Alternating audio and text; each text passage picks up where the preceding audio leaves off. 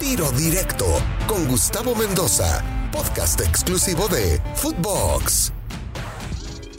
Bienvenidos a Tiro Directo de Footbox. Vamos con la segunda parte de la entrevista con Néstor de la Torre. Néstor, hoy se habla de que Víctor Manuel tendría las horas contadas contra Necaxa. Que si no gana, se podría acabar su mandato. Y se habla del Jimmy Lozano, porque el Jimmy hizo jugar bien a los eh, seleccionados que estuvieron con él, a Vega, Antuna, etcétera. ¿Es Jimmy Lozano, desde tu perspectiva, con tu experiencia, con todo lo que conoces del Guadalajara, con todo lo que conoces del fútbol, ¿es Jimmy Lozano el indicado hoy para levantar el barco Chivas? Jimmy Lozano ya tiene un historial. Jimmy no estuvo en Querétaro, estuvo auxiliar, o sea, tiene un proceso de crecimiento el, Jimmy. Y creo que aunque sea un jugador Nobel, importan mucho las ideas y las formas con las que pretende jugar. A mí no me molesta que sea Nobel, sino que realmente que haya una comunión en lo que se está buscando en el proyecto. Lo que pasa es que no me queda ni claro, Gustavo, no me queda ni claro cuál es el proyecto exactamente. Entonces, si tengo claro el proyecto, entonces es más fácil buscar el perfil de la persona que reúne esas características. Y, como te dije, eh, pues, este, bueno, no te claro a lo mejor porque no estoy tan cercano, pero, pero no te brinques el número uno. Primero da el número uno para hacer un proyecto, define desde tu visión, tu misión, tus políticas, tus valores, tu estilo futbolístico principalmente, estilo futbolístico. De ahí parte todo. Mis fuerzas básicas a qué entrenan. ¿Están siguiendo exactamente lo que van a llegar a primera división a ejecutar? ¿O cada entrenador tiene la libertad de jugar como le guste jugar? Si no tienes una congruencia de crecimiento, el fútbol es difícil de por sí.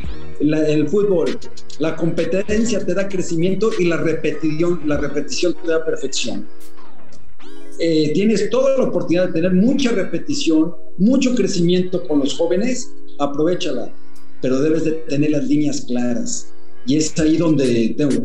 ¿Sabes qué? Te voy a comentar algo, algo que no me gustó mucho. Dentro de las declaraciones de Ricardo, que me gustó que se hace responsable, que da la cara, que creo que es algo muy sano, y no dejar eh, espacios que cada quien especule. Tenemos buen plantel, pero no tenemos equipo. Entonces, sí. ¿a quién le tiró esa el piedra? mensaje es clarísimo. Yo compré bien, pero el entrenador no hace grupo para poder trabajar bien. O sea, a ver, espérame, ¿sabes qué es lo único? O sea, me lavo las manos, ¿no? me llegó, ya va a salir, cualquier detalle va a salir. Eh, o sea, entre, entre líneas, lees, lees eso, ¿no? Sí. Y este, sí. creo que es importante, si no está dictaminado el proyecto, empezarlo porque día tras día hay que trabajarlo, no es nada fácil. Y estar en los zapatos de Ricardo no es nada fácil. No, no, me queda claro. Hasta hablando, hablaste de algo muy importante. No hay un, no hay un proyecto, no hay una claridad y simplemente ves los últimos técnicos de Chivas. Bustetich, Cardoso, por ahí se me Tomás, todos de diferente estilo, todos de diferente corte, todos de diferente manera de jugar. Esa es una muestra exactamente de lo que estoy diciendo. Exactamente estás diciendo. Estamos de acuerdo, ¿no? De lo que de lo que desvarías, ¿no? En, en lo que buscas. Luego, se habla del Jimmy, pero también dicen que Leaño quiere el puesto y que ya se lo pidió a Mauri. Y, entonces, si Leaño está ya adentro, seguramente dicen que le mete el pie al técnico porque se lleva con los jugadores. Total, un desbarajuste. No sé si es verdad, no sé si es mentira. Hablo de lo que se escucha. Y la otra es que están esperando que acabe el torneo de la MLS para que quede libre Almeida y repatriarlo. ¿Cómo ves todo esto? ¿Qué te parece bien? ¿Qué te parece mal? lo, primero, Gustavo, es decirte, no dije que no hay proyecto, dije que yo no lo conozco y no lo he oído. A lo, a lo mejor ellos lo tienen bien guardadito, pero yo no lo he oído y no lo conozco. ¿no? Y, este, y, y, las muestras que veo alrededor, lo dijiste tú, oye, con perfiles y características tan diferentes, entrenadores contiguos que han ido a Guadalajara, pues bueno, eso quiere decir que no tienes una línea de perfección, que estás buscando algo y que a la larga creo que te vas a acercar a eso. Si le pones disciplina y le pones empeño, vas a estar cerca de, de llegar. Y de la otra manera, cada año o cada dos años estás empezando con algo diferente y si a alguno le gustaba gente joven, pues ahora no, ahora llegó uno que le gusta a la gente experimentada y te van a cambiar todo lo que tienes. Y es, es difícil.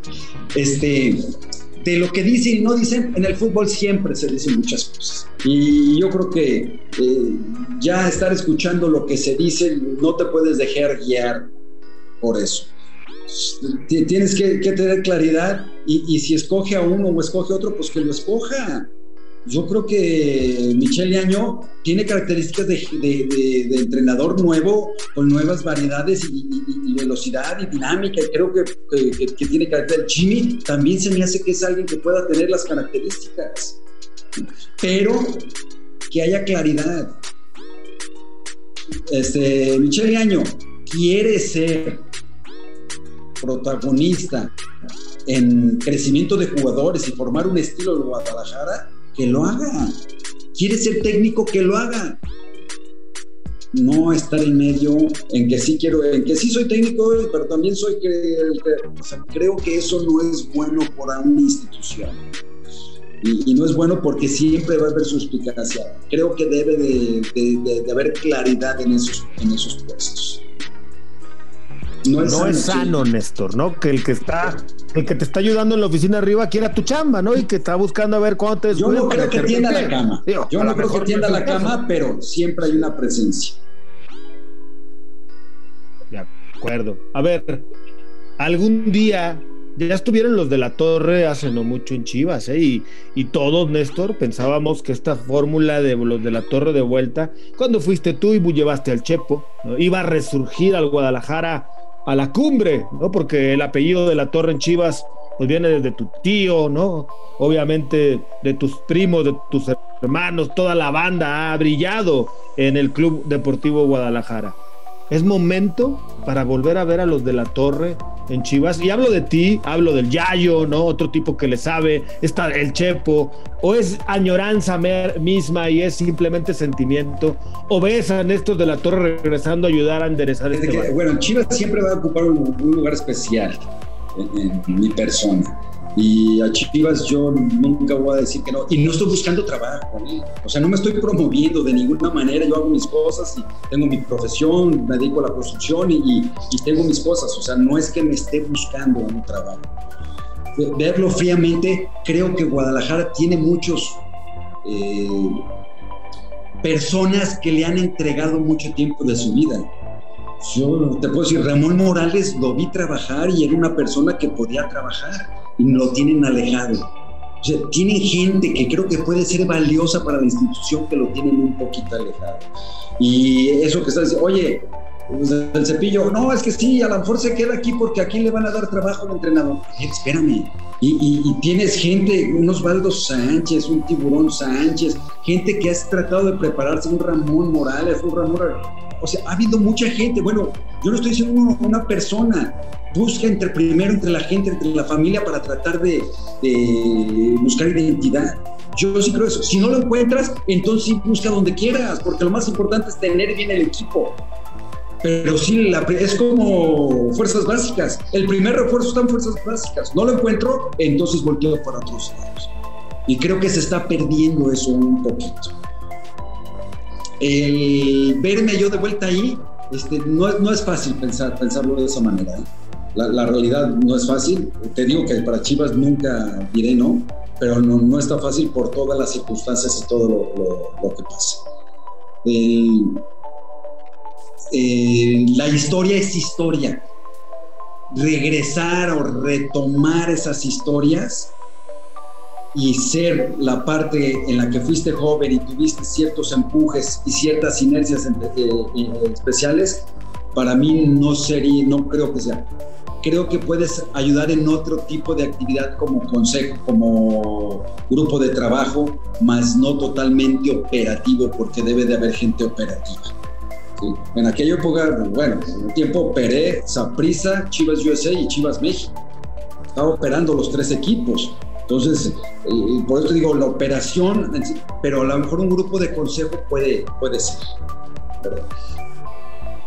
Ok, muy bien. Eh, Néstor, pues la verdad es que a todos nos duele, bueno, a mí me duele, no sé si a todo el mundo, obviamente a los americanistas no, pero yo creo que casi todo México le duele ver mal a Chivas, porque se dice coloquialmente, pero es una realidad que cuando Chivas anda bien, el fútbol mexicano está bien, es una realidad, pues si juega con puro mexicano, nutre las diferentes selecciones constantemente, pues es una, es una realidad y ojalá y levante, levante pronto. Por último, me gustaría también conocer tu opinión del el trabajo del Tata Martino, ya que también has estado en selección mexicana, has estado en este manejo, justamente se va el Jimmy, van a esperar creo que hasta diciembre para tomar la elección de quién será el sustituto de Jimmy o si el Tata le va a entrar a ese proceso o si van a llevar a otro.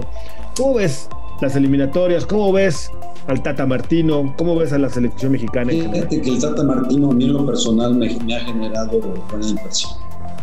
Me ha generado buena impresión en sus formas, en la disciplina que maneja y los mensajes que ha mandado tan claros y contundentes. Y eso lo podemos ver con algunos jugadores de prestigio, en donde los hizo un lado pensando más en lo que el grupo podría eh, absorber mediante unas líneas claras. Y te hablo claro, lo del Chicharito creo que fue un mensaje clarísimo. O sea, para ti está bien que no, esté hoy Javier Hernández en la selección. Puede ser un jugador que sirva, pero para mí está mejor. No voy a sacrificar las líneas claras y que todos sepan cómo está en, la selección por un jugador, sea Javier o sea el que sea. ¿eh? No es Javier en sí, sino la línea que tomó, que, fue en donde de alguna forma se quisieron poner arriba y, y fue muy claro en las determinaciones. Fíjate que curiosamente, si tú ves las historias últimamente, los entrenadores inician con grandes triunfos, con rachas muy buenas y luego empiezan a tener problemas. Lo del Tata ya lo hemos visto con algunos entrenadores, lo que le ha pasado. Al mismo Chepo le pasó lo mismo, empezó con récords y también se, se empezó a bajar. Entonces hay que empezar a, a, ver, ¿no? Y por más que estudies y por más que analices los casos, ¿cuál es el prototipo que se tiene que ver? Y yo llevo a una conclusión un poco, que los jugadores siguen teniendo mucho peso en específico en, en la selección que hay ciertos directivos que le tienen más miedo a lo que pasa con el jugador que lo que realmente tiene que ponerse a hacer. Y estoy hablando de algunos, ¿eh? porque hay jugadores súper profesionales y jugadores que realmente sienten y van a representar a tu país en el medio que se desarrolla. Pero sí sigo sintiendo un poquito, no hay una explicación de por qué hay esa parábola tan marcada en los últimos años. Le respetan demasiado al jugador, es decir, tiene mucho poder el futbolista consagrado en la selección mexicana, pero permitido por los directivos o por el entrenador. No, te estoy poniendo ahora el, ejercicio con el Tata, que creo que no el entrenador ha, ha sido ese ecuánime no dice ninguna palabra este, rara, inventada, descubriendo el, hilo negro del fútbol, es, es, muy serio en lo, que, en, lo que, en lo que quiere transmitir. Creo que ha sido muy formal eh, y, y, yo no veo por tata las cosas, sino ese comportamiento, buscarle explicación. ¿Por qué llevan récords de partidos ganados y grandes actuaciones y luego el equipo se empieza a caer un poco. Yo espero que ahora con, Tati, con Martino este, eh, sus eliminatorias sean realmente exitosas. Tiene los recursos humanos, tiene la capacidad para poder llevar a cabo a México a un lugar eh, alto en CONCACAF y calificar sin grandes problemas diría tu amigo La Volpe, eh, caminando. ¿no? ¿no? tanto caminando, porque ya creo que todos los equipos, el crecimiento de los, equipos y principalmente que muchos jugadores de esos equipos ya participan en ligas importantes, sean primera o segunda división, en el extranjero. Y eso ha dado otro nivel futbolístico a estas selecciones.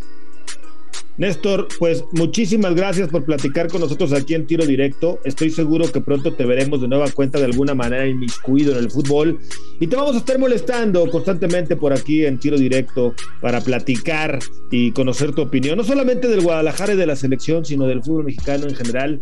Muchísimas gracias por platicar con nosotros, te mando un abrazo y espero encontrarnos pronto cuando la pandemia también lo permita para echarnos una buena comida.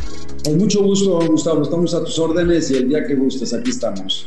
Hasta aquí la entrevista con Néstor de la Torre. Qué bueno que la escuchó usted en tiro directo a través de Footbox. No olvide escuchar de lunes a viernes un nuevo capítulo en las diferentes plataformas digitales. Soy Gustavo Mendoza. Ahora me escucha, ahora no. Tiro directo, exclusivo de Footbox.